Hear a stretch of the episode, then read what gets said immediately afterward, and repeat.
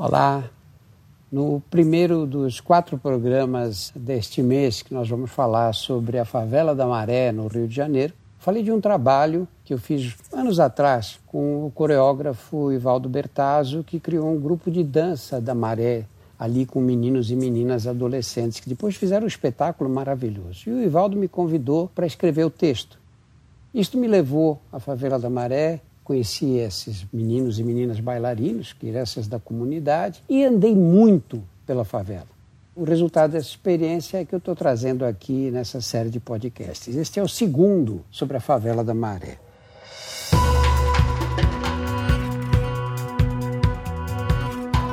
Olá, eu sou Drauzio Varela e aqui você vai ouvir outras histórias.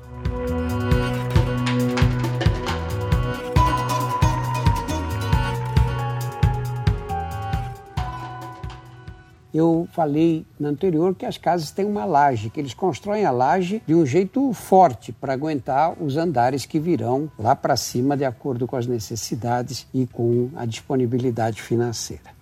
Esse texto que eu escrevi depois diz assim: quem pensa em ir às favelas ou à periferia das cidades brasileiras atrás daquelas casinhas tradicionais com telhado de duas águas e calhas metálicas para escoar a chuva, fica decepcionado. Até onde a vista alcança, só vai encontrar lajes na cobertura. A laje é uma instituição nas casas pobres das cidades brasileiras.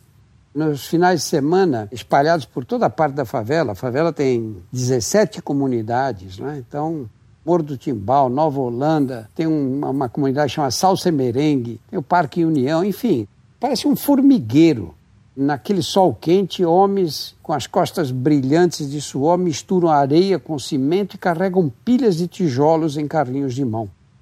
Em cima da laje, eles armam um cavalete rústico, ao qual fixam uma roldana para descer a corda com o balde e subir o material para os pedreiros do andar de cima puxam a corda, descarregam e descem o balde num moto contínuo assim. É um trabalho duro de manhã até o cair da noite, com meia hora para o almoço, se tanto, porque o fim de semana é curto e ele só tem o fim de semana para o serviço em benefício próprio.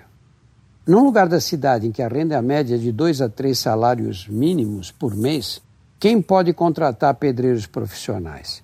Então, eles mesmos se reúnem, os amigos vêm para ajudar e mais tarde serão ajudados por eles nas suas construções e metem as mãos na massa, né? assentam azulejo, passam fiação elétrica, fazem o encanamento e a laje de concreto moldado.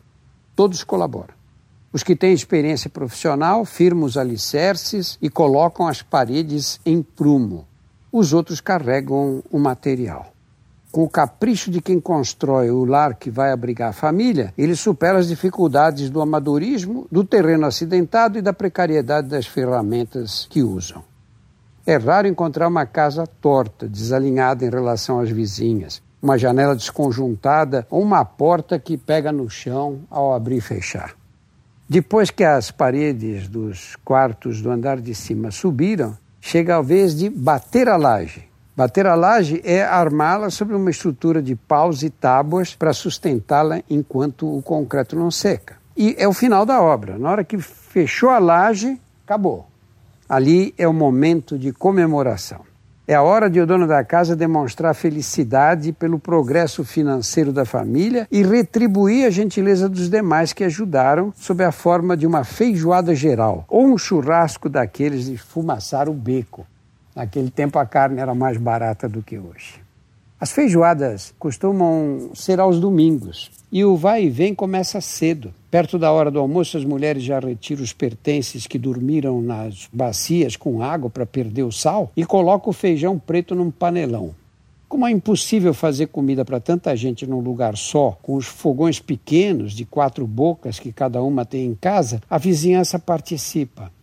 Uma prepara a couve na manteiga, outra frita os torresmos, enquanto a filha enxuga no papel higiênico os torresminhos que já ficaram prontos para deixá-los bem sequinhos, crocantes, característica que deixará a mãe orgulhosa mais tarde ao receber elogios das amigas. A farofa eles deixam para o derradeiro momento. Como disse uma mulher, servir farofa adormecida é coisa de mulher desmazelada. Mesas e cadeiras são trazidas para acomodar os convidados do lado de fora. As mulheres entram e saem das casas com panelas fumegantes, pilhas de pratos e travessas cobertas com um pano xadrez. Os homens chegam de bermuda e chinelo rider, carregando engradados de cerveja, sacos de gelo e as garrafas de pinga para caipirinha.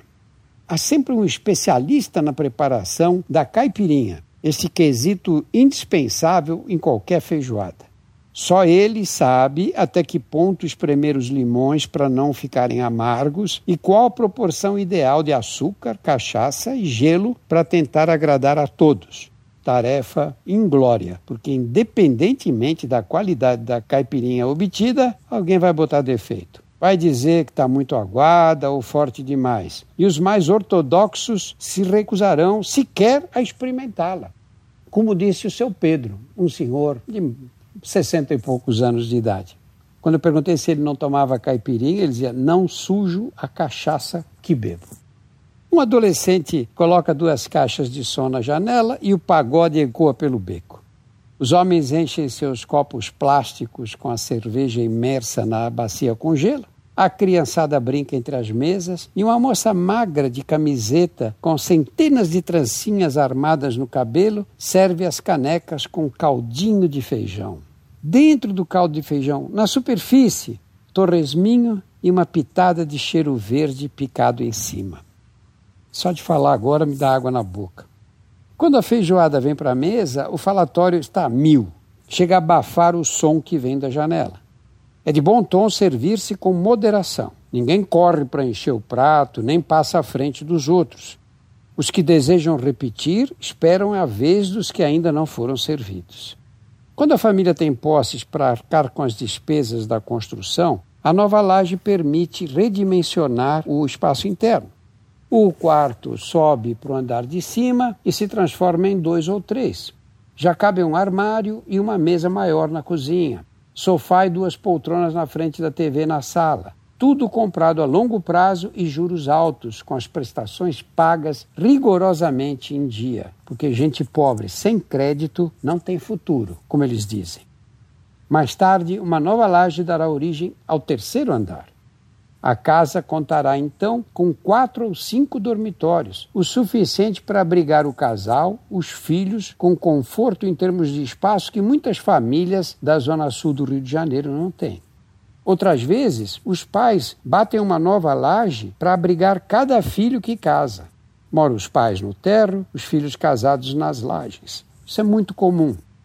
Essa não é a realidade de muitos, infelizmente. A maioria das pessoas que moram nesse sobrado se restringe a viver num dos andares, ou até numa fração do andar, tanto menor quanto mais carente for a família. A especulação imobiliária é intensa na maré. Há proprietários de terrenos que preparam os alicerces para suportar três ou quatro andares, constroem o térreo e colocam à venda imediatamente. Com o dinheiro arrecadado, eles levantam os andares superiores para morar com a família ou alugar para terceiros. Outros vendem os andares superiores antes de estarem construídos. Eles dizem que são pessoas que vendem o espaço sideral. Além de secar roupa nos dias de sol, servir para as crianças e muitos marmanjos barbados empinarem pipa longe dos fios dos postes, as lajes são o lugar ideal para comemoração de aniversário, churrascadas e para manter o bronzeado sem pegar ônibus para ir à praia.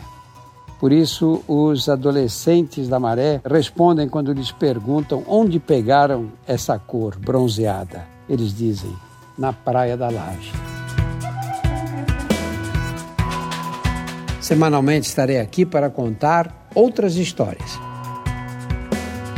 A trilha sonora foi feita pela Insonores e a produção é da Júpiter, conteúdo em movimento.